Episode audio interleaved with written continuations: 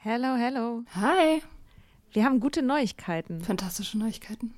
Und zwar am 3. August sind wir auf dem OAMN Sommerkongress und machen da Live-Podcast in Berlin. Ja, äh, es wird total geil. Äh, Nathalie wird da sein natürlich, das Ganze moderieren. Äh, wir werden da sein, Mimi Fiedler wird da sein. Ähm, es gibt Vorträge, es gibt Musik. Das wird richtig spitze. Genau. Und es gibt auch noch ein paar Tickets, aber ihr könnt auch Tickets gewinnen. Und zwar, Wenn ihr eine Mitgliedschaft abschließt auf unserem Steady-Newsletter, den wir euch natürlich auch in jeder Folge und auf Instagram und überall verlinken, müsst ihr eine Mitgliedschaft abschließen. Das ist sowieso eine gute Idee. da schreiben wir nämlich einmal die Woche sehr, sehr schlaue Dinge. Ihr könnt mit Soda Club up to date bleiben und vor allem könnt ihr dieses Projekt mit am Leben halten. Genau, ihr finanziert damit auch Ingos Arbeit und unsere Arbeit und dafür kriegt ihr tolle Texte von uns und Bonusfolgen. Es sind jetzt auch schon ganz schön viele Inhalte da, weil wir machen das ja schon eine ganze Weile. Das heißt, wenn ihr jetzt eine sportbillige Mitgliedschaft abschließt, dann kriegt ihr ja die ganzen Inhalte quasi der letzten, weiß ich nicht, zwei Jahre oder so, jede Woche, also hunderte Sachen, alle gleichzeitig. Das ist total krass. Wenn ihr eine Mitgliedschaft abgeschlossen habt, könnt ihr uns eine E-Mail schreiben, schreiben, warum ihr gerne am Sommerkongress teilnehmen wollt. Und aus all denen losen wir dann die glücklichen GewinnerInnen. Yes. Mach Gut. das jetzt mal.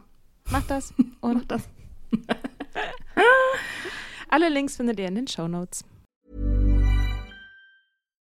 Millions of people have lost weight with personalized plans from Noom, like Evan, who can't stand salads and still lost 50 pounds. Salads, generally, for most people, are the easy button, right? For me, that wasn't an option. I never really was a salad guy. That's just not who I am. But Noom worked for me. Get your personalized plan today at Noom.com. Real Noom user compensated to provide their story.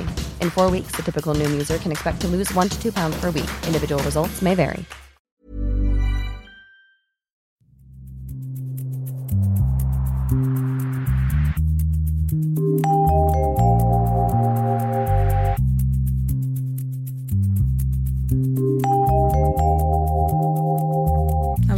So, gut- planen wir nicht. Hi. Hallo. So, so gut, dass wir die Angstfolge, die wir heute an Halloween aufnehmen, auch tatsächlich an Halloween veröffentlichen. Nächstes Jahr. Stimmt, heute ist Halloween. Es ist gar nicht äh, angstmäßig draußen. Ich war gerade auf einem langen Spaziergang und das ist wirklich der schönste, perfekteste Herbsttag ever. So richtig mit goldenem Laub und, und goldenem Licht und ach, also wirklich, es hat mich heute total glücklich gemacht, einfach draußen rumzulaufen im Wald. Mega schön. Und ich freue mich total, dass egal, ob wir vorher besprechen, was für einen Einstieg wir machen, dass es immer was anderes ist. Nee, Ich habe mir ja schon häufiger gedacht, dass, es eigentlich, dass ich es eigentlich cool finden würde, wenn wir äh, immer so einen kleinen Alltagsrecap zum Einstieg machen würden, so zehn Minuten, so tagebuchmäßig. Unser, ganzes, unser ganzer Podcast ist ein tagebuchmäßiger Alltagsrecap. Ja, was davon? denn noch erzählen? Okay. Ja, genau, lass uns, okay, wir gehen jetzt zurück zu dem geplanten Einstieg. Okay, wir wollen über Angst reden, nämlich. Weil. Dudum. Dudum. Ähm, wir haben ja irgendwie anscheinend eine Reihe angefangen über große Gefühle, Zynismus, Scham. Und die Angst fehlt auf jeden Fall. Dabei ist die so, so wichtig. Und ich wollte einfach mal einsteigen. Ich habe so eine. Ähm, ich habe so einen Podcast gehört, den verlinke ich auch in den Show Notes. Da wurde so sinngemäß sowas gesagt, dass unser Anxiety-Level ist die Einschätzung einer Gefahr in Relation zu unserer Fähigkeit, mit ihr umzugehen. Also wie wir die Welt interpretieren, unsere ganzen Gedanken dazu, wie gefährlich etwas ist und dann der andere Teil eben, was können wir machen, um damit umzugehen? Also wenn man etwas sieht, was vielleicht super gefährlich ist, aber man sich selber denkt, "Mm, ich habe eigentlich alles, was ich brauche, um das zu bewältigen, dann entsteht gar nicht so groß Angst. Ähm, während aber, wenn man vielleicht auch nur etwas ganz Kleines sieht, was für andere Leute gar nicht so gefährlich aussieht, aber die Gedanken, die man dazu hat, ist fuck, das könnte mich umbringen oder was auch immer, weil ich vielleicht zu schwach bin oder so. Da entsteht sozusagen die Angst in diesem Zwischenraum. Und das fand ich eine interessante Betrachtung. Ja, total. Ja, mir fallen gleich voll viele Sachen ein, vor denen ich Angst habe, ohne überhaupt irgendeinen Grund dafür zu haben. Was mich auch immer total nervt. Zum Beispiel und vor zwar? Spinnen. Spinnen. Ich habe ich hab eine krasse Spinnenangst. Kommt aus meiner Kindheit, weil ich mal im Fieber halluziniert habe. Also das Ich glaube, das ist der Ursprung. Und da habe ich ähm, im Fieber meine, meine Mutter, die zu mir ans Bett gekommen ist, als so eine riesige Spinne halluziniert. ja. Ist auch als Erwachsener noch richtig gruselig, der Gedanke. Und ich war da halt mega klein. Ich war vielleicht mhm. drei oder so oder vier. Und seitdem habe ich mega Angst vor Spinnen. Und ich denke mir so, mein Gott, das ist doch nur eine Spinne jetzt. Komm mal klar. Mhm. Aber die körperliche Reaktion, ich kann das nicht kontrollieren. Same mit, also nicht das gleiche, aber so ähnlich gelagert ist es so mit so Public Speaking, also Vorträge halten oder so. Da habe ich auch mega Angst vor. Obwohl ich weiß, das ist ja meistens, also meistens bin ich halt so gut darauf vorbereitet, dass ich keinen Grund darauf, dazu habe, Angst zu haben. Auch schon ein interessanter, ein interessanter Gedanke, der für dich da dran hängt, dass deine Vorbereitung der Maßstab dafür ist, wie viel Grund du hast, davor Angst zu haben. Man könnte ja auch sagen, naja, was soll denn, das ist denn das Schlimmste, was passieren kann, wenn du nicht gut vorbereitet bist. Aber. Naja, die, also das, wovor man Angst hat beim Public Speaking, ist ja die Blamage, oder nicht? Also, dass man nicht richtig performt, dass man was Dummes sagt oder ein Blackout hat oder sowas. Mhm. Also mit der Vorbereitung kann man dem ja äh, sozusagen entgegenwirken, oder? Mm, wenn du das kannst, ist es ja gut. Also das ist halt eine Coping-Strategie mit Angst, ne? Ha, ja. Also für dich selber genug Sicherheit herzustellen, damit du deinem Gehirn sagen kannst oder deiner Amygdala, deinem Angstzentrum sagen kannst, oh chill mal, wir sind gut vorbereitet. Ja, funktioniert aber dann aber auch nicht, ne? Also ich, yeah. ich, meine, ich bin immer nervös, egal wie gut ich vorbereitet bin. Ja. Das hat mich immer schon total genervt, weil ich das so hm. überflüssig finde. Mhm. Ja, aber ich glaube, da sind wir gerade auch direkt mit einem Thema, ne? Also, ich habe mal so ein bisschen geguckt, was für Arten von Angststörungen es gibt, ne? Weil Angst ist ja eigentlich erstmal ein sehr sinnvolles Gefühl, also was sehr evolutionstechnisch mega Sinn macht. Also ich glaube, wenn man sich jetzt vorstellt, man ist irgendwie Hunter, Gatherer und äh, läuft durch den Wald und muss einen, ich, mir fallen gerade nur so Flusstiere, also ein ähm, Wo Wolf jagen. Ein Gnu eigentlich Ein oder Gnu. sowas. Dann äh, macht es ja total Sinn, irgendwie, dass Angst uns darauf vorbereitet, unseren Körper vorbereitet, wegzurennen oder zu kämpfen. Das, mhm. finde ich, erschließt sich erstmal ja super easy. Und in dieser modernen Welt, glaube ich, erschließt es sich einem nicht so schnell, warum wir Angst haben, wenn wir, klar, unser, mein Klassiker ist ja mein Briefkasten, warum ich Angst vor meinem Briefkasten habe. Oh Gott, ja. Na, ich kann das natürlich schon beschreiben, aber es sind sozusagen die Angstreaktion, die ich habe, ist halt unverhältnismäßig, würde ich auch selber sagen, zu der real existierenden Gefahr. Mm, und es gibt grob zwei verschiedene Arten von, von Angststörungen. Und das eine sind eben das, was du gesagt hast, so die Phobien. So, ich glaube, die behandeln wir jetzt heute nicht so doll, weil ich, die haben jetzt auch mit Alkohol nicht so viel zu tun, würde ich sagen. Ähm, und dann gibt es eben noch so diese diffusen, unspezifischen Ängste die eben spontan auftreten oder eben zufällig, vielleicht nicht unbedingt so einen ganz klaren Auslöser haben. Können sie natürlich schon auch haben, aber ähm, eben halt auch ohne diesen Auslöser auftreten können. Und äh, ich habe einfach mal geguckt, was ist die Definition von einer generalisierten Angststörung laut Wikipedia äh, ist eine diffuse Angst mit Anspannung, Besorgnis und Befürchtungen über alltägliche Ereignisse und Probleme über einen Zeitraum von mindestens sechs Monaten, begleitet von weiteren psychischen und körperlichen Symptomen. Mhm. Okay. Aber muss man dann um da rein zu. Also ich, ich kenne mich mit Angststörungen gar nicht aus. Muss man dann. Ich mich auch nicht. Nur die Wikipedia-Seite. Aber hast du nicht gesagt, du hattest mal eine? Ach so, ja, stimmt. Na doch, ich kenne mich ein bisschen aus, ja. ich kenne mich gar nicht aus. Keine Ahnung, wovon du redest. Ich habe aber tatsächlich festgestellt, dass ich in meinen ganzen Zwanzigern, während ich diese Angststörung hatte und auch sehr unter ihr gelitten habe, tatsächlich diesen ganzen Teil der Psychoedukation, also selbst über mich zu lernen und zu verstehen, wie das alles funktioniert, das habe ich nie so wirklich gemacht. Das habe ich eigentlich erst so richtig angefangen, als ich aufgehört habe zu trinken. Das war vorher, da wusste ich so ein paar Sachen, aber habe nicht wirklich in die Mechanismen reingeguckt. Und habe mich auch zum Beispiel nicht vernetzt mit irgendwem. Das finde ich auch nachträglich betrachtet echt ganz interessant. Aber ja, was hm. wolltest du mich fragen? Ja, das ist bei mir auch so. Ähm, ob man bei einer Angststörung, also ob das sich dadurch auszeichnet, dass man permanent in einem Gefühl der Angst lebt? Also äh, ist, ist das so, dass man eigentlich permanent Angst hat oder, oder nur manchmal oder wie, wie ist das? Also bei mir, ich glaube, da gibt es sicherlich unterschiedlichste Spielarten mit verschiedenen Überschneidungen. Es gibt ja auch so eine Panikstörung, richtig, wo du halt ganz oft Panikattacken hast und so. Und ich glaube nicht, dass das trennscharf ist, ehrlich gesagt. Okay. Für mich war es so, meine Angststörung bestand daraus, dass ich ich habe immer gesagt enge Räume, aber das stimmt eigentlich nicht. Also der Grund oder der die Angst, die ich hatte, die ich auch wirklich fast niemandem gesagt habe, weil ich mich so geschämt habe, weil ich das ich fand das so peinlich, ich hatte immer Angst, dass ich mir in die Hose mache, dass ich pinkeln muss und nicht aufs Klo kann. Und das war mir so peinlich, dass ich das eher als eine, mh, mm, ja, irgendwie halt Angst vor engen Räumen, weil ich das Gefühl hatte, das können Leute besser nachvollziehen. Also das ist denen irgendwie ein Begriff, so Platzangst zu haben oder so, ne? Das hat aber zum Beispiel dazu geführt, dass ich mh, mm, Flugzeuge im Flugzeug sitzen, voll okay. In der Straßenbahn zum Flughafen sitzen, richtig anstrengend. Mhm. So, also, weil immer dieser Punkt war, ich muss raus können und sozusagen aufs Klo zu können, auch so schon ja, sicherer Ort und Fluchtort. Und letztendlich aber ja die Angst, Kontrolle über mich zu verlieren, über meinen Körper zu verlieren in der Öffentlichkeit, mich nicht zurückziehen zu können. Und eben diese, diese krasse Anspannung und diese Angst, die dann aufgetreten ist, hat irgendwie mein Körpergefühl so krass gestört, dass ich auch wirklich immer das Gefühl hatte, ich müsste richtig, richtig dringend aufs Klo. Krass, ich kenne einen Typen, der hatte genau das Gleiche.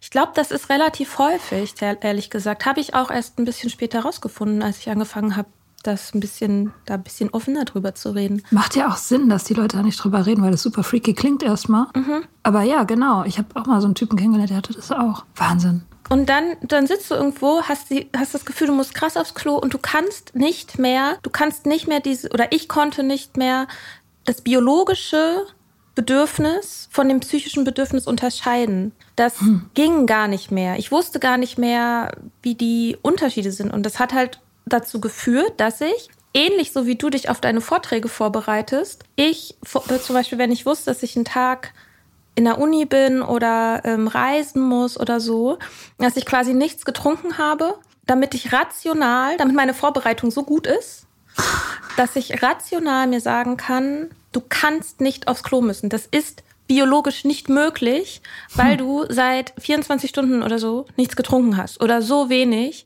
und du schon fünfmal auf dem Klo warst. So. Das ist echt krass. Woher kommt das? Ja, ist eine gute Frage. Mm, ich weiß nicht genau, also ich könnte mir halt vorstellen, dass es bei mir ausgelöst ist durch Trauma. Das ist, ja, das bin ich mir relativ sicher, weil es hat angefangen danach, also nach der Vergewaltigung. Ähm, aber das ist halt auch mit der Zeit, ja, es ist schon ein Stück weit schlimmer geworden erstmal auch. Also, und was aber so dazu kam, neben diesem, dieses raumbezogene, ne? also irgendwo zu sein und da nicht raus zu können und irgendwie aufs Klo zu müssen, war halt trotzdem einfach das Anxiety-Level in meinem Leben generell einfach hoch. Also mhm. ich war sehr schnell verängstigt, in einem sehr, sehr hohes Stresslevel und hatte auch Panikattacken oder so, die dann gar nicht unbedingt vielleicht was damit direkt zu tun hatten. Und das lag definitiv auch am Trinken mhm. würde ich im Nachhinein sagen. Ja, da gibt es auf jeden Fall einen Zusammenhang. Ich habe auch, also meine einzige Panikattacke, die ich, ich hatte ja nur eine überhaupt in meinem Leben, äh, die wurde auf jeden Fall durch einen intensiven Kater ausgelöst. Und ich habe danach auch noch bestimmt mindestens ein Jahr lang damit gekämpft, dass ich immer Angst davor hatte, dass ich nochmal eine Panikattacke kriege. Genau. Ich hatte zwar nie wieder eine, mhm. aber ich habe ständig Angst gehabt, eine zu kriegen. Und das ist der Klassiker, das ist das, was einem dann Psychologen sagen oder wie dann Selbsthilfebücher auch heißen, so die Angst vor der Angst. Ja. Das ist der Klassiker. Also irgendwann fängt man an, oder ich habe dann angefangen, eben Situationen zu meiden. Also ich bin nicht mehr ins Kino gegangen, ich bin kaum noch zur Uni gegangen, ich habe möglichst versucht, Reisen zu vermeiden oder wenn, dann nur mich irgendwie möglichst darauf vorzubereiten.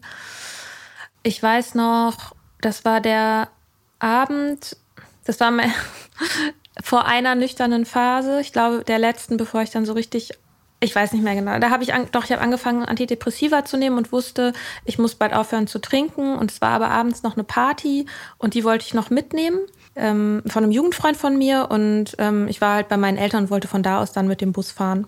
Und ich habe eine Heulattacke bekommen, weil ich so Angst hatte vor dieser Busfahrt. Es war eine 20 Minuten Busfahrt oder so. Krass. Und das weiß ich auch noch. Ey, das, also, also man fühlt, oder ich habe mich richtig, und ich hoffe, das ist jetzt, dieses Wort ist okay an dieser Stelle, weil das war sozusagen das Gefühl, das war halt irgendwie das Gefühl, behindert zu sein. Also Dinge nicht machen zu können, ausgeschlossen sei, zu sein von ganz normalen Alltagssachen. Krass, mir kommen die Tränen, während ich darüber rede. Das ist eigentlich nicht mehr so, das ist nicht mehr so, das ist nicht mehr aktuell. Ich habe das nicht mehr. Ich bin das wirklich losgeworden. Mm. Aber diese Erfahrung war super schlimm. Und es ist jetzt sozusagen auch nachvollziehbar gerade noch mal mehr, glaube ich, für mich, wie sehr man davor auch Angst haben kann, sich so zu fühlen mhm. und sich dadurch eben aus vielen Sachen, vielen Bereichen zurückzuziehen. Ja. Auf jeden Fall. Also ich, ich weiß nicht, eigentlich müsste ich mal mehr darüber lesen, aber jetzt, wo wir darüber reden, fällt mir echt ein, in meinen frühen Zwanzigern oder so auf dem Übergang von, vom Teenager zum, zum 20er-Leben sozusagen, ich würde jetzt mal schätzen, grob, dass 60, 70 Prozent meiner Freundinnen Panikattacken hatten. Mhm. Dass, dass eigentlich total viele Leute, die ich kannte, eine Phase hatten, wo sie davon irgendwie betroffen waren oder wirklich mehr oder weniger davon ausgenockt wurden von Panikattacken auf irgendeine Art. Richtig viele.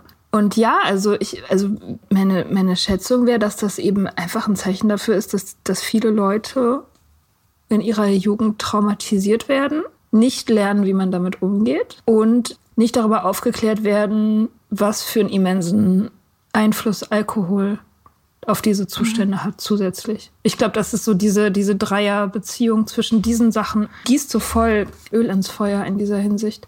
Und ich glaube auch ganz massiv für, gerade für Frauen und es ist so, dass so Angststörungen in Frauen häufiger, ich weiß nicht, ob sie häufiger auftreten oder nur häufiger diagnostiziert werden, das ist natürlich nicht ganz klar, aber dieses Gefühl, Leute zu stören und Umstände zu machen, dass andere auf einen Rücksicht nehmen, also eben sich quasi selber die Gefühle auch zu versagen und zu sagen, ich, ich darf die nicht haben und zu versuchen, diese Angst sich zu verbieten und da irgendwie mit Disziplin durchzukommen. Gut, ich glaube, das haben, das ist, glaube ich, allen Menschen gemein. Das, da müssen wir jetzt keine Genderkiste aufmachen. Ähm, die lasse ich ausnahmsweise mal zu.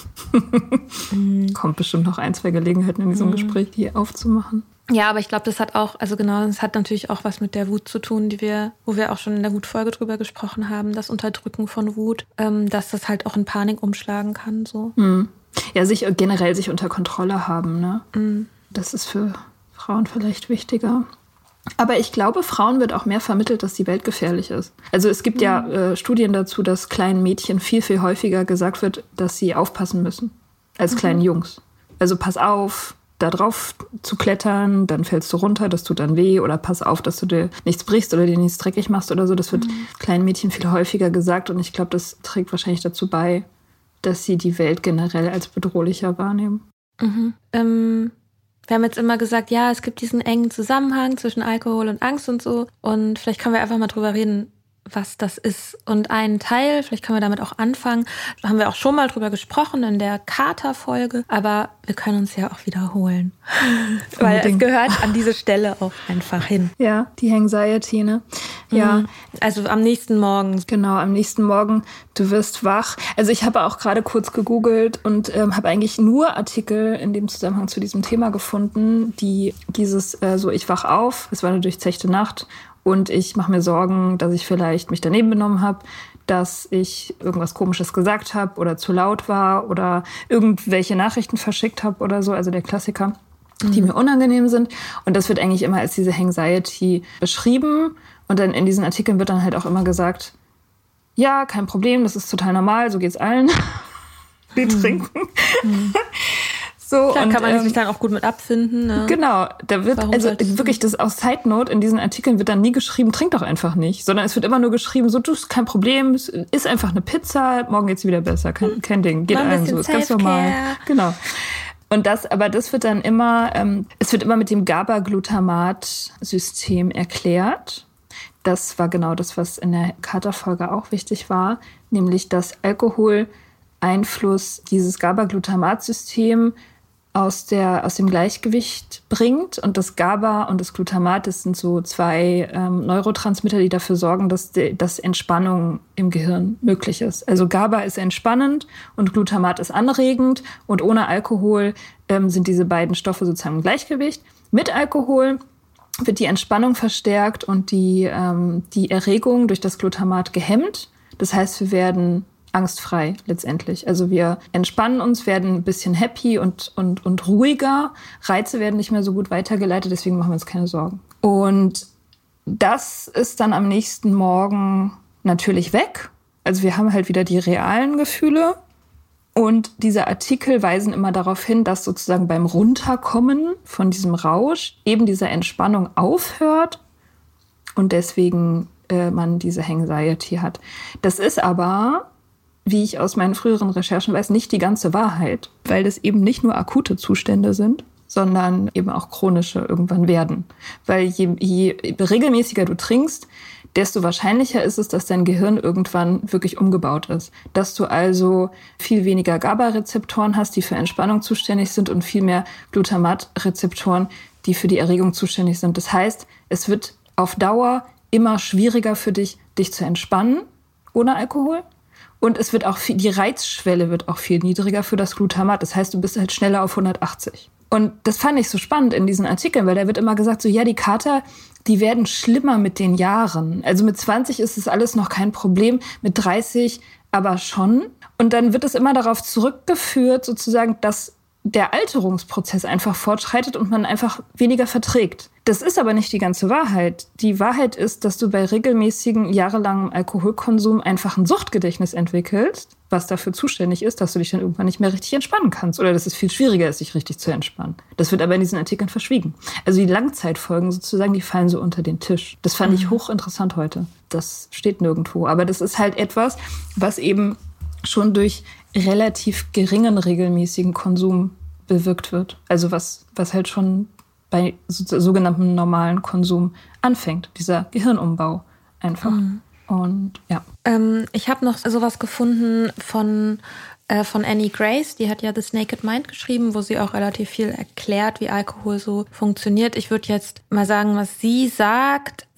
Allerdings hat der Artikel, den ich, äh, auf den ich mich beziehe, den verlinken wir auch, aber der hat jetzt keine Quellenangaben, nur damit ihr das wisst. Also sie sagt, Alkohol braucht zwischen 72 und 240 Stunden, um den Körper zu verlassen, beziehungsweise zehn Tage, bis zu zehn Tage, um sich vom Trinken zu erholen. Und sie begründet das, oder also sie begründet quasi auch diesen langen Zeitraum unter anderem damit, dass sie sagt, unser Gehirn will eben in Balance, also diese Homöostase erreichen. So danach strebt unser Körper ja immer. Ne? Also wenn wenn es draußen heiß ist, dann schwitzen wir. Unsere Körpertemperatur ist bewegt sich wirklich ja nur minimal davon weg von dem, was man normalerweise so hat. Und wenn es ein paar Grad zu hoch ist, ist es sofort Fieber. Dann ist das Krankheit. In Bezug auf Körper versteht man diesen Begriff Homöostase ganz gut. In Bezug auf Gehirnchemie finde ich ihn sehr komplex. Ich meine, es ist auch Körper, aber hm, finde ich ihn schwer irgendwie zu greifen, weil dazu irgendwie halt ganz, ganz viele kleine Rädchen und viele verschiedene Neurotransmitter und Gehirnregionen und so weiter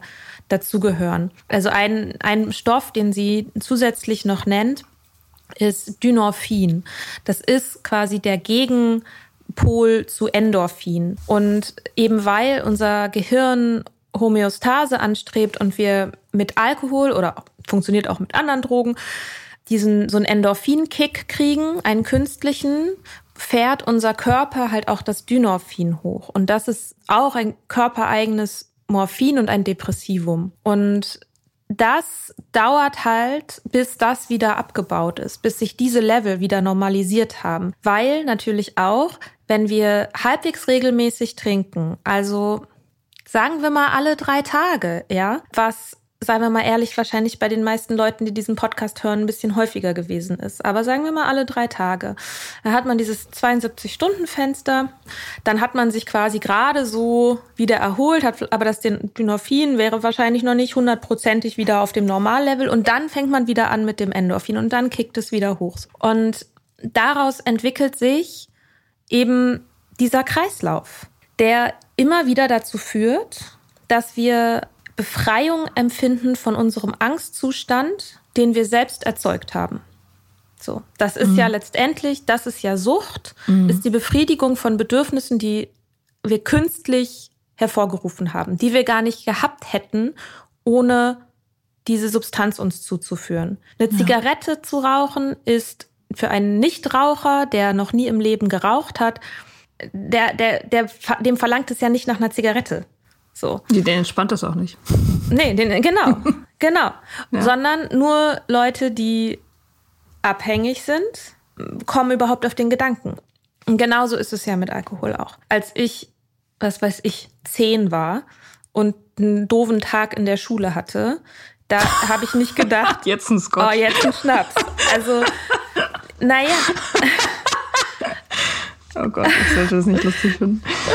Aber es ist, also ich finde, die Art und Weise, wie wir darüber sprechen, ist so oft so, also nicht wir, sondern die Gesellschaft, ähm, ist so, als ob Alkohol halt die, diese Konstante im Leben ist, die da einfach auch immer ist. Mhm. Und das völlig normal ist, Müssen dass man nach einem stressigen Tag Bock hat auf einen Drink. So. Ja. Das ist nicht normal.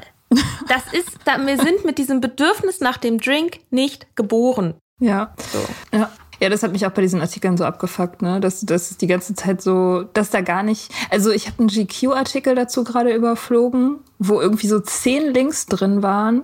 Nach jedem Absatz, also die, der Absatz hat erst geschildert, was für gravierende Folgen dieses Trinken hat, wie schlimm das ist, wie viel Angst man hat und bla bla bla, wie nervös man wird. Und dann immer so Links dazwischen, so, was hilft am besten gegen Kater?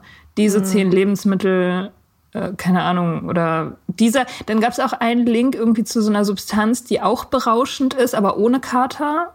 Da gibt es ja dann auch immer wieder so, so Wie Fantasien. genau. Ja, es gibt ja auch immer wieder so Forscher, die sich daran machen, irgendwelche Stoffe zu entwickeln, die halt sozusagen den gleichen Rausch auslösen, aber ohne Nebenwirkungen. Also letztendlich der heilige Gral. Ne? Mhm. Ich habe den guten Spruch gehört, kein künstliches Hoch ohne künstliches Tief.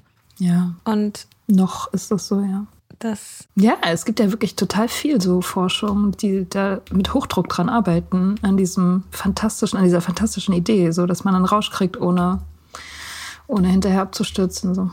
Ohne dafür zu bezahlen. Also Rausch umsonst sozusagen. Ich glaube, ein Aspekt dieser Angst ist ja auch eben nicht nur die Gehirnchemie und das, was es im Körper macht, sondern dass Probleme nicht behandelt werden, dass damit eben das was weggemacht wird, dass man sich ablenkt, ja, dass man es halt als ein als eine Coping-Strategie nimmt. Und Rausch ist halt echt eine richtig, richtig schlechte Coping-Strategie. Ja, total. So, selbst wenn man am nächsten Tag keinen Kater hat. Ja, und, und was natürlich auch noch dazu kommt, ist, dass man sich halt oftmals tatsächlich daneben benimmt und tatsächlich dann am anderen Tag Grund hat, sich dafür zu schämen, weil man nicht man selbst war. Das haben wir ja auch in der Folge mit Lulu besprochen, dass man, dass man sich halt schämt dafür, dass man Dinge macht, die man ansonsten, also die man nüchtern als man selbst niemals getan hätte. Mhm. Das ist ja dann auch ein realer Effekt. Und ja, irgendwie auch jetzt, wenn man regelmäßig zu viel trinkt und damit struggelt, dann wird ja irgendwann das Alkoholproblem zum eigenen Problem. Mhm. So. Und das Problem an sich ist ja schon belastend. Und ich finde das manchmal ein bisschen schwierig. Also auch so, es ist manchmal habe ich das Gefühl, es ist ein bisschen so Henne oder Ei, ne? Also so, mhm. ich frage mich manchmal, okay, habe ich eine Angststörung entwickelt, weil ich so viel getrunken habe? Oder habe ich so viel getrunken, weil ich eine Angststörung hatte? Ähm, wahrscheinlich ist stimmt beides. Also ich glaube, es ist wahrscheinlich miteinander verzahnt. Mhm. Und irgendwann wird es aber zu so einem eigenen Monster. Ja, ja, irgendwann ist es das letzte Monster. Mhm. Das Einzige, was noch übrig ist, das große Ding. Ja, und dass das vor allen anderen steht, ne? Das war bei, war bei mir noch gar nicht so als ich aufgehört habe, glaube ich. Es war schon auf dem besten Weg, aber ich glaube, ich, ich war noch nicht so weit, dass ich, dass das mein einziges Ding war. Hm. Naja, gut, das einzige. Ja, ist ja dann irgendwann so. Ja, irgendwann. Also. Ja, aber ich glaube, die, ich glaube, bei den wenigsten ist es irgendwann das einzige. Also es besteht, das Leben besteht ja nie nur aus Alkohol. Ja. Aber es ist halt das, was, woran man sich die ganze Zeit dann abarbeitet und was die Quelle ist von ganz viel Scham und woran sich irgendwie halt, ich habe manchmal das Gefühl, ich habe manchmal so ein Bild, dass in einem so so ganz viel so negative Gefühle, äh, es gibt keine negativen Gefühle, also so Gefühle wie Scham und Angst und äh, all sowas, so eine Suppe, die so in einem so rumwabert und die, die versucht sich dann manchmal einfach an so, an so Themen dran zu hängen. Und dann macht mir das so stressige Gedanken in Bezug auf das Thema. Also so, als ob das jetzt so die nächste, weiß ich nicht, so die nächste Hülle sucht, in, das sie, in die sich diese Gefühle so reinzecken können. Weil sie sozusagen gefühlt werden wollen, dass sie dann sozusagen so ein Vehikel sich suchen, um, um die Aufmerksamkeit, um deine Aufmerksamkeit zu bekommen. Ja, entweder so rum oder dass ich diese Gefühle habe und versuche, eine Geschichte dazu zu erzählen, damit sie Sinn machen. Ah, okay. Stimmt aber, glaube ich, nicht. Ich glaube, ich habe es immer falsch rum betrachtet, weil Gefühle ganz, ganz, ganz massiv von unseren Gedanken beeinflusst werden. Ah. Und das war ja auch das, womit wir eingestiegen, naja, womit wir so am Anfang diese Definition, das ist quasi, also unsere Interpretation der Gefahr und unser, unsere Fähigkeit, damit umzugehen, dass das irgendwie halt diese Angst macht. Und die Interpretation der Welt, die Interpretation von Gefahren, das sind ja immer nur unsere Gedanken. Also wenn ich Angst habe vor dem Briefkasten, dann habe ich Angst. Wovor habe ich dann Angst? Dann habe ich Angst, dass da Sachen drin sind, mit denen ich nicht umgehen kann. Dass da Formulare, Rechnungen, andere Sachen drin sind, die ich nicht bewältigen kann, was wiederum zu schlechten Gefühlen über mich selber führt.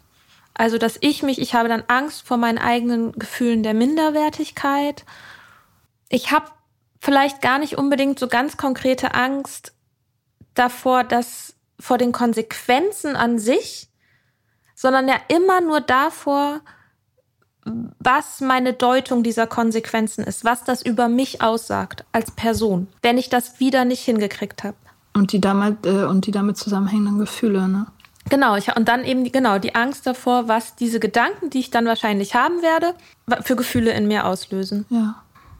Ich habe auch immer noch ähm, ich habe meine Angst vor meinem Kontostand immer noch nicht geregelt gekriegt. Es hat sich kein Deut verändert. Und ich habe viel mehr Arbeit als zum Beispiel vor einem Jahr oder so. Also ich habe äh, weniger Grund, Angst zu haben. Aber trotzdem ist meine Angst vor meinem Kontostand immer noch genau. Und sie ist auch noch genau an dem gleichen Ort und so in meinem Körper. Ich kann es richtig, ich merke richtig so, okay, ich gucke jetzt gleich auf mein Konto und mir wird sofort schlecht. Das, da mhm. denke ich mir so, sag mal, What the fuck? Was soll das? Ich würde dir tatsächlich empfehlen, ich mache das manchmal, dass ich alle Gedanken, die ich dazu in Bezug darauf aufschreibe, dass ich mir so eine mhm. Viertelstunde nehme oder so und wirklich einfach nur jeden Gedanken notiere. Und manchmal kommen da Sachen bei raus, wo man sich so denkt, so, ups, das ja. denke ich? Krass. Also, weil unter den offensichtlichen Gedanken, die so vorne so sind, wo man so denkt, so ja, ja, die kann ich ruhig denken. ähm, oder so dolle Schaden tun die mir wahrscheinlich auch nicht oder so. Mhm. Oder ach naja, kann ich irgendwie mit leben. Denn wenn man mal so ein bisschen weiter denkt, denkt man irgendwann so, oh, krass. Ja. Also das kann ich, kann ich empfehlen. Und dann kann man sich überlegen, ob es vielleicht Gedanken gibt, die man stattdessen besser denken könnte. Und ich meine nicht, dass man, wenn man jetzt zum Beispiel angenommen, dein Gedanke ist, ich bin arm mhm. oder so, dann jetzt nicht zu denken, ich bin reich, weil das glaubst du dir ja selber nicht. So, also man muss sich irgendeinen Gedanken suchen, der neutral und glaubhaft ist, aber wenigstens nicht aktiv zerstörerisch. Ja. Ich mag so ein Beispiel, das ist auch von einer, Podcast verlinke ich auch, es wird eine sehr, sehr linkreiche Show Notes. Die hat einen Podcast, die heißt Unfuck Your Brain. Ich habe die ja, ich weiß, die Folge habe ich auch gehört, fand ich sehr gut. Ja, die, ja. Ähm, genau, die arbeitet ganz viel damit. Die nennt es Thought Work, also Gedankenarbeit. Und es basiert eben genau auf dem, auf, auf diesem Prinzip, was ich gerade erklärt habe, dass quasi unsere Gefühle durch unsere Gedanken entstehen, also unsere Interpretationen der Welt. Und sie arbeitet ganz viel auch so zu, ähm, zu Körperbild und sagt zum Beispiel, naja, wenn jemand immer von sich denkt, ich bin hässlich, ich bin hässlich, ich bin hässlich, dann bringt es nichts, sich als Gedanken, als Mantra, als Affirmation rauszusuchen, mein Körper ist der schönste Körper der Welt. sondern vielleicht reicht es einfach zu sagen, ich habe einen Körper oder ich, ich bin oder ich sehe aus. Ne? Also so, so, so, solche, solche Sätze erstmal zu finden, die wir selber auch für wahr empfinden.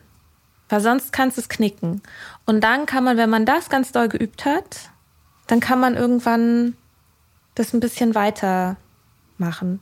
Ist wie Muskeltraining, ne? Ja, ist es wirklich. Ja, ist es.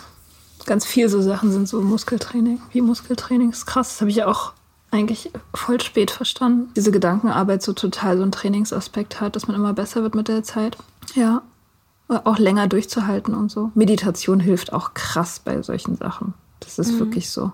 Weil da geht es ja genau darum, dass man immer wieder zurückkehrt zu seiner Mitte und immer wieder die negativen Gedanken loslässt und loslässt und loslässt. Und je besser man das, also je öfter man das macht, desto besser kann man das dann. Das mhm. Loslassen mhm. von so, von so Würgegriffgedanken.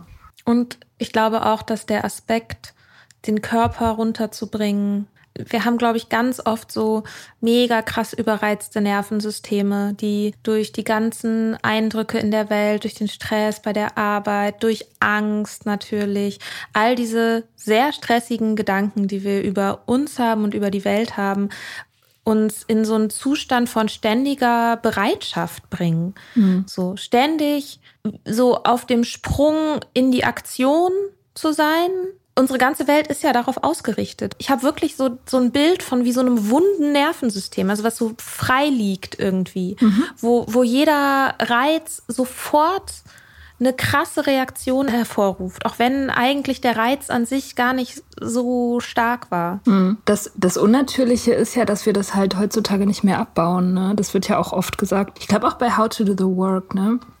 Dass man früher, also das bei diesem Tiger, bei dieser Tigerangst, also sozusagen diese ursprüngliche Angst so, der Tiger, du bist Auge in Auge mit dem Tiger und dann kannst du halt wählen, ob du jetzt irgendwie kämpfst oder wegläufst. Und durch deine Reaktion wird halt das Gefühl sozusagen zerstreut. Und auch der Grund für die Gefühle mhm. werden zerstreut. Aber in der mo modernen Welt mit unseren abstrakten Ängsten passiert das halt nicht. Du hast die Angst und es gibt aber kein, kein Wegrennen und es gibt auch kein Kämpfen. Es gibt einfach nur die Angst. Und die wird halt nicht zerstreut, sondern bleibt da und wird nicht aufgelöst. Die Situation wird nicht aufgelöst. Und dadurch staut sich das halt an und ja, fängt wie jedes angestaute Gefühl an zu modern. Mhm. Ich weiß nicht, ob ich es schon mal in irgendeiner Folge gesagt habe, aber ich fand für mich hilfreich damals, als ich noch in der Angststörung war, da hab, ich habe so einen ähm, Erste-Hilfe-Kurs gemacht damals und der hat so eine Story erzählt oder hat erzählt, wie das sein kann bei einem es ist ein Autounfall auf der Autobahn oder so und holt vielleicht eine Person raus. Man muss die dann aber davon abhalten, wieder zurück ins brennende Auto zu rennen, um ihre Handtasche rauszuholen. Also nicht um ihr Kind zu retten oder so, ne, sondern irgendwie um äh, weil irgend, irgendwas zu holen so. Mhm. Und das hat, ist natürlich auch ein Zeichen dafür, wie schlecht wir denken können, wenn wir Angst haben. Also das haben wir noch gar nicht gesagt, ne? Also so das Angstzentrum im Gehirn ist die Amygdala und wenn die anfängt, richtig aktiv zu werden, dann werden auch diese anderen Bereiche, also unser Denken, wird dann auch ein bisschen runtergefahren. Also so dass der präfrontale Kortex ist so ein bisschen so der Grown-up in unserem Gehirn so. Also der mhm. macht so. Der am wenigsten Macht hat im Prinzip. Ja, der versucht halt so langfristig zu planen und sagt immer so, ja, aber mach doch mal trotzdem, auch wenn nicht so viel Spaß macht. Das ist das, was ADHSler nicht so gut können. Und die Amygdala ist eins der ersten Gehirnregionen, die sich in der Evolution im Gehirn sozusagen herausgebildet haben. Das ist quasi unser Reptiliengehirn. Und das macht ja total Sinn, weil das sind ja Urängste, die da hervorkommen. Das sind ganz, ganz, ganz, ganz alte Sachen, die eben unser Überleben sichern müssen. Naja, auf jeden Fall Autounfall, kannst nicht richtig denken, willst zurück ins brennende Auto stürmen und ich dachte damals so, ja krass, meine Angst ist wie ein Autounfall ohne Autounfall. Hm. Also ich laufe einfach irgendwo lang und ich habe das Gefühl, fuck, hier ist gerade ein Autounfall, aber da ist nichts. Aber trotzdem passieren dieselben Dinge im Körper. Und das, was diese Frau in diesem hypothetischen Beispiel mit dem Zurück ins Auto rennen will oder tut, ist ja Aktion. Und ja. das hat mir damals tatsächlich geholfen, zu sagen, okay, ich habe zwar jetzt diese Angst, mein Körper macht sich bereit für eine Aktion, also muss ich auch eine Reaktion folgen lassen. Mhm. Also rennen zum Beispiel. Zum Beispiel rennen. Ja. Oder Bild malen. Also ganz aggressiv, so wie Pollock. also was für einen auch immer so Ausdruck von Energie ist. Hm. Also ich kann total bestätigen, dass so Laufen, sich verausgaben, sich körperlich verausgaben, das total krass hilft. Das hat mir mega geholfen in ganz unterschiedlichen Situationen. Bei Wut auch ganz doll. Das, ähm, das hilft so, das ist so ein guter Kanal für so intensive Gefühle, die man sonst in sich reinfressen würde. Ein sehr schlechter Kanal ist Alkohol trinken. Ja, das ist nicht so gut. Aber das ist, glaube ich, dieser Moment von, oh, ich will einen Drink, glaube ich, ist quasi der Moment, in dem man sonst losrennen würde. Ja. Ich glaube, das ist interessant, sich das mal anzugucken.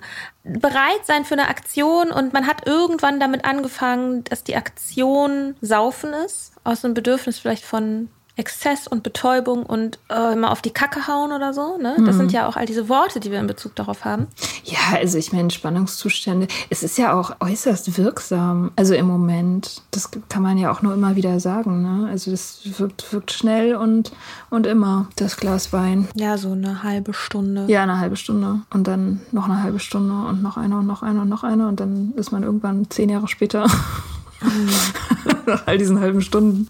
Ach, worüber ja. wir noch gar nicht so geredet haben, ist Alkohol als ähm, Strategie für soziale Interaktionen, in denen man sich unwohl fühlt. Ah, Social Anxiety. Ne? Mhm. Wie ist denn das bei dir so? Ja, normal, glaube ich. Also Was ich heißt bin. Das? Äh, normal heißt, ich glaube, normal heißt, man, also jeder ist ein bisschen socially anxious mit Menschen, die er vielleicht nicht so gut kennt. So. Und wenn man auf einer Party ist und man kennt, keine Ahnung, 50 Prozent der Leute nicht so gut, dann ist man erstmal socially anxious. Und ich glaube, das geht ungefähr jedem so. Insofern finde ich, glaube ich, ist es normal. Deswegen ist es ja auch so wahnsinnig beliebt, bei Partys zu trinken, weil alle socially anxious sind und man das damit halt auflösen kann. Aber man merkt dann, wenn man nüchtern wird, oder ich habe das gemerkt, dass man genau den gleichen Effekt kriegt, wenn man einfach auf der Party bleibt und diese Gefühle des Unwohlseins eine Weile aushält, merkt, dass alle sie haben und irgendwann merkt, man redet mit irgendwem und lernt sich ein bisschen kennen und merkt dann, oh, ich habe über dieses ganze Reden total vergessen, dass ich eigentlich socially anxious bin. Tada! Mhm. Und dann hat man den gleichen Effekt. Also dieses Aufwärmen und dann sich entspannen, das funktioniert auch ganz fantastisch ohne Alkohol. Das weiß man nur nicht, weil man halt auf Partys immer sofort anfängt zu trinken. Und deswegen denkt man, die Party ist deswegen locker und lustig und man hat deswegen keine Social Anxiety, weil man trinkt. Weil man einfach nicht weiß, dass man nach einer Weile ohne Trinken ebenfalls locker und lustig wäre. Das ist eine Erfahrung, die ich schockierenderweise erst mit Anfang 30 gemacht habe. Ja, ja, manche machen sie nie. Manche machen sie nie, ja. Aber ja, ich, also ich glaube auch schon, dass natürlich Social Anxiety ist natürlich ganz unterschiedlich stark ausgeprägt. Also manche haben das mehr, manche weniger. Also ich kann mir auch vorstellen, dass das viele Leute so richtig, richtig leben kann. Also, mhm. ich weiß nicht, ist das bei dir auch normal? normales Level. Es ist erstmal finde ich es ganz interessant, dass du das so beschreibst, wie du es beschreibst, weil auch da wieder, was ist die Interpretation dessen, unsere Interpretation? Ich bin mir sicher, es wird Leute geben, die vielleicht ein ähnliches Level an Social Anxiety fühlen, vielleicht wie du. Also ich meine, man kann es nicht vergleichen, es ist niemals objektiv, aber vielleicht ist es ähnlich von den Körpergefühlen oder so. Aber der Meinung sind, sie dürften das nicht haben, dass es nicht normal ist, dass es bedeutet, dass sie krank sind und dass sie sozial inkompetent sind und so weiter und so fort. All diese Gedanken, die man dann haben kann, machen es halt schlimmer. Und das fand ich gerade interessant, weil du sozusagen sagst du, ja, ich habe das, aber es ist halt normal. Also es ist so eine friedlich, was Friedliches. So, ne? Du hast da gelernt, damit umzugehen. Und ich glaube, letztendlich ist das auch das Ding mit Angst oder mit Anxiety. Ich glaube nicht, dass man es jemals komplett los wird. Und ich glaube auch, dass es vielleicht Menschen gibt, die so ein bisschen, vielleicht auch einen Hang dazu haben, zu so Anxiety. So, dass vielleicht das Level vielleicht auch einfach ein bisschen höher ist als bei anderen. Aber es ist eben die Frage, was die eigene Interpretation dessen ist. Mm, stimmt. Ähm, das fand ich auf jeden Fall gerade ganz interessant. Und in Bezug auf Social Anxiety, ich muss sagen, ich war jetzt sehr, sehr lange nicht auf einer Party, wo ich die meisten Menschen nicht kenne mm, ja. und ich nicht noch irgendwie noch nebenbei was zu tun habe. Also ich sage mal, eine rein private Feierlichkeit, wo ich fast keinen kenne, war ich sehr, sehr lange nicht. Und auf jeden Fall auch nicht, seit ich nüchtern bin. Auch weil Corona halbes Jahr nüchtern, dann war Corona. Also Stimmt. und im ersten halben Jahr war ich noch so ein bisschen tapsig unterwegs und war so, mm, weiß noch nicht genau, weiß noch nicht, ob ich da hingehe. Hm, ich glaube, ich bleibe lieber zu Hause. So. Ja, stimmt, ja. Insofern weiß ich nicht genau, wie da mein Verhältnis so ist, aber ich glaube, grundsätzlich habe ich, hab ich nicht mehr wirklich Angst vor Gruppen. Also vielleicht so die letzte Gruppe, in die ich so reingekommen bin, war jetzt in der Coaching-Ausbildung und da habe ich überhaupt gar keine Angst. Bin ich auch nicht anxious, weil bei mir überwiegt auf jeden Fall in solchen Kontexten auch einfach die Neugier mhm. und ich habe viel weniger das Gefühl, dass ich irgendwas verstecken muss. Egal eigentlich, wo ich bin. Also wenn mich irgendwer nach irgendwas fragt, dann kann ich mir momentan wirklich nicht wirklich irgendwas irgendein Thema vorstellen, wo ich nicht sagen würde, also, pass auf, mein Trauma. also, das ist sehr gut für diesen Podcast. Ja, das, ich, ja gut, ich meine, ne, Sendungsbewusstsein. Ich glaube, ah, Social Anxiety entsteht auch da, wo viel Scham ist, mhm. dafür, wer man ist und wie man sich verhält oder wie man aussieht. Und ich glaube, ich habe Vielleicht eine sehr reine Form von Social Anxiety hatte ich früher immer, wenn ich in Berlin war. Mhm. Und zwar, weil ich mich immer viel zu uncool für diese Stadt gefühlt habe. weil Berlin so cool ist. ja, ich hatte immer das, ja, ja, Echt? krass. Also, weil ich irgendwie das Gefühl hatte, jeder Mensch, der mir auf der Straße entgegenkommt und irgendwie cool aussieht, whatever that means, weil irgendwie cool aussieht, macht eine Aussage über mich selbst, über mich und über mein, meine Coolness die viel zu niedrig ist. Mhm. Und das war so natürlich so ein grundsätzliches Minderwertigkeitsding, aber halt auch das Gefühl, du bist in einem, du bist in Kontexten, in denen es ungeschriebene soziale Regeln gibt und alle kennen diese Regeln, nur du nicht. Ja, das ist der Albtraum. Und dieses Gefühl hat mir Berlin konstant gegeben. Ja, ich meine, gut, da sorgt Berlin ja auch selbst für. Ja.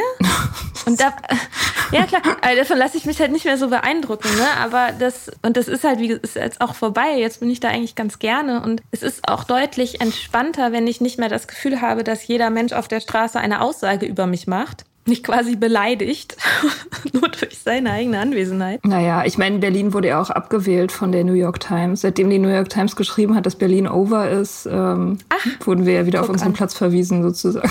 Also jetzt ist es auch vorbei mit der Coolness. New York hat gesprochen. Ja, in der Hierarchie ist tatsächlich. Ja, also ich weiß nicht, ich finde immer, meine Social Anxiety wird immer extrem dadurch gemindert, wenn ich in einer Gruppe bin, wo es was zu tun gibt. Mhm. Also äh, zum Beispiel bei der Coaching-Ausbildung ja auch, da gibt es ein ganz konkretes gemeinsames Ziel und alle arbeiten darauf hin oder miteinander daran.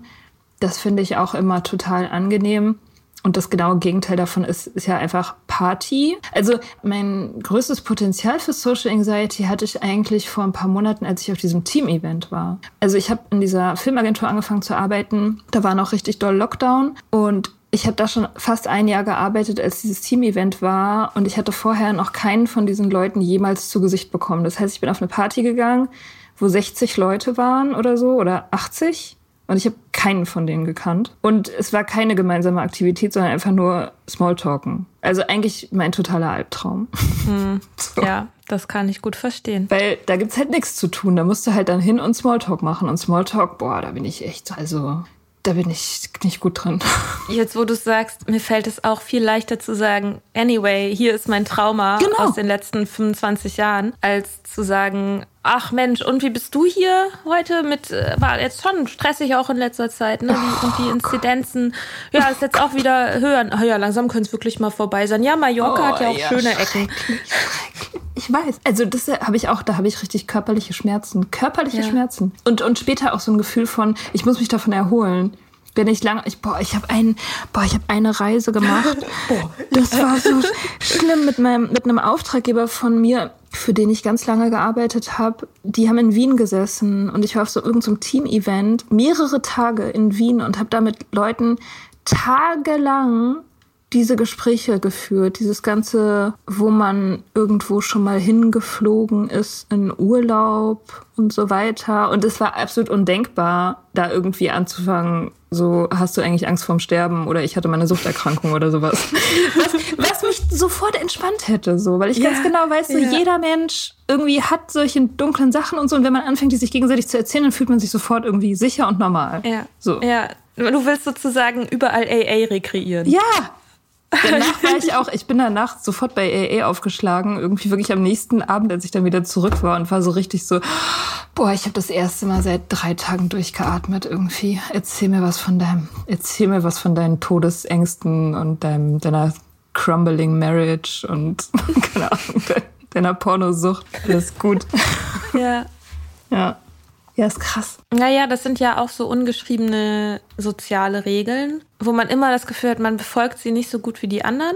Und sei es auch nur, dass man halt das ähm, nicht will. Oder ist halt die Frage, ob man das halt wirklich, ob man es nicht so gut kann, weil man da wirklich einfach gar keinen Bock drauf hat oder ob man keinen Bock drauf hat, weil man es nicht so gut kann, ist ja am Ende auch irgendwie egal. Es ist ja auch völlig in Ordnung, das nicht gut zu finden. Und das ist vielleicht auch so ein Ding in Bezug auf Social Anxiety, dass diese Gesellschaft irgendwie mal so eine Definition von Spaß erfunden hat, die dann irgendwie alle auch haben müssen. So, hallo, also wir sind doch alle unterschiedliche Menschen. Mein Gott, also wenn jemand Freude und Ausgelassenheit dabei empfindet, auf einer Party zu sein und zu tanzen, ja, voll cool. Aber wenn jemand Freude und Ausgelassenheit dabei empfindet, in einen Häkelworkshop zu gehen oder alleine mit seinem Hund zu spazieren oder was auch immer, dann ist das ja kein minderwertiger Spaß. Ja. Das ist auch einfach Spaß. Ja. Das ist auch so ein Ding, wo ich mir so denke, wenn mich jetzt jemand, den ich toll finde, den ich nett finde, auf eine Party einlädt und da kenne ich nicht so viele Leute und ich hätte richtig Lust darauf, würde mich das nicht abhalten, dass da viele Menschen sind, die ich nicht kenne. Aber ich müsste mich auch nicht mehr so arg dazu zwingen, irgendwo hinzugehen, nur um mir selbst zu beweisen, dass ich normal bin. Ja, das stimmt. Nee, das mache ich auch nicht. Muss ich auch nie. Also ich habe ja auch Gott sei Dank mein Leben konstruiert, wo das eigentlich nie vorkommt, dass ich das Gefühl habe, ich müsste das. Tatsächlich. Das ist ziemlich cool. Ich glaube, das kommt auch mit dem, das kommt irgendwann mit dem Älterwerden. Nicht unbedingt. Also ich kenne Leute, die arbeiten in Jobs, von denen sie wissen, dass die gegen ihre Natur sind. Mhm. Und machen ständig Sachen, die sie nicht machen wollen, die gegen ihre Natur sind, wo sie einfach sich fehl am Platze fühlen. Das gibt's schon. Ist nicht jeder Job gegen die eigene Natur? Nee. Also ich empfinde das ist meinen sehr Job. aussagekräftig über mich. ist nicht arbeiten generell gegen die Natur. Nö, also ich empfinde meinen Job nicht gegen meine Natur. Also Okay. außer ich muss Steuer machen, das ist definitiv gegen meine Natur. aber, Na, ich meine, so an einem Schreibtisch sitzen, auf dem Bildschirm gucken für sieben, acht, neun Stunden am Stück und da irgendwie so tippen, wie so diese Katze, dieses Katzen, äh, Katzengift. Katze, die so, so Pfoten, so. Ihr seht das jetzt natürlich nicht, wie ich mache. Alle, alle kennen dieses Katzengift. Ja, das stimmt. Also dieser Aspekt natürlich, klar, der körperliche Aspekt von rumsitzen und auf einem Bildschirm starren, das ist natürlich gegen die Natur. Aber ich meine jetzt so die Inhalte und die, die Art der Interaktion mit anderen Menschen und die Etikette. Ne? Also wenn du jetzt, zum Beispiel, wenn ich Juristin wäre, dann müsste ich halt ständig mit Leuten, halt mit anderen Juristen interagieren und das ist halt eine ganz andere Szene einfach. Da gelten halt andere soziale und moralische Code. Da kann ich nicht irgendwie so aufkreuzen, wie ich in meiner kreativen Filmagentur aufkreuze. Das geht dann einfach nicht. Da muss ich mich halt an andere Sachen halten.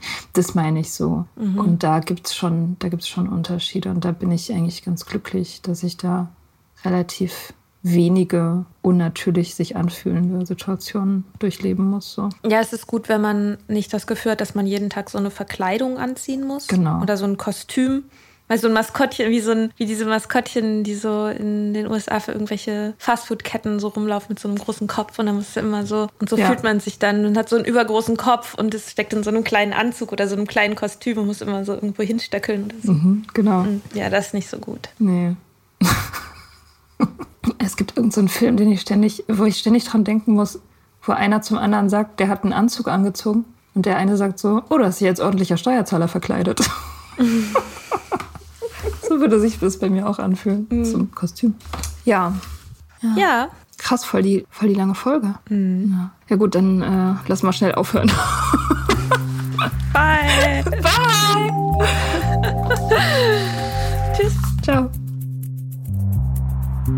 Wir hoffen, dir hat diese Folge gefallen. Wenn du mit Soda Club up to date bleiben willst, dann kannst du das auf sodaclub.com. Dort findest du nicht nur alle Podcast-Folgen, sondern auch das Soda Mag, Magazin für Unabhängigkeit. Wenn du Steady-Mitglied wirst, kannst du unsere Arbeit unterstützen und bekommst noch dazu unseren Newsletter voller geiler Bonusinhalte.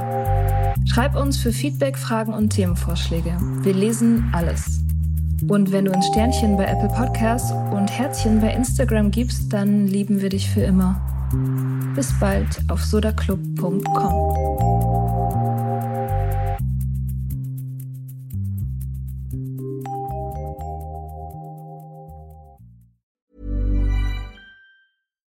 Here's a cool fact a crocodile can't stick out its tongue. Another cool fact you can get short term health insurance for a month or just under a year in some states. United Healthcare short term insurance plans are designed for people who are between jobs, coming off their parents' plan, or turning a side hustle into a full time gig. Underwritten by Golden Rule Insurance Company, they offer flexible, budget friendly coverage with access to a nationwide network of doctors and hospitals. Get more cool facts about United Healthcare short term plans at uh1.com.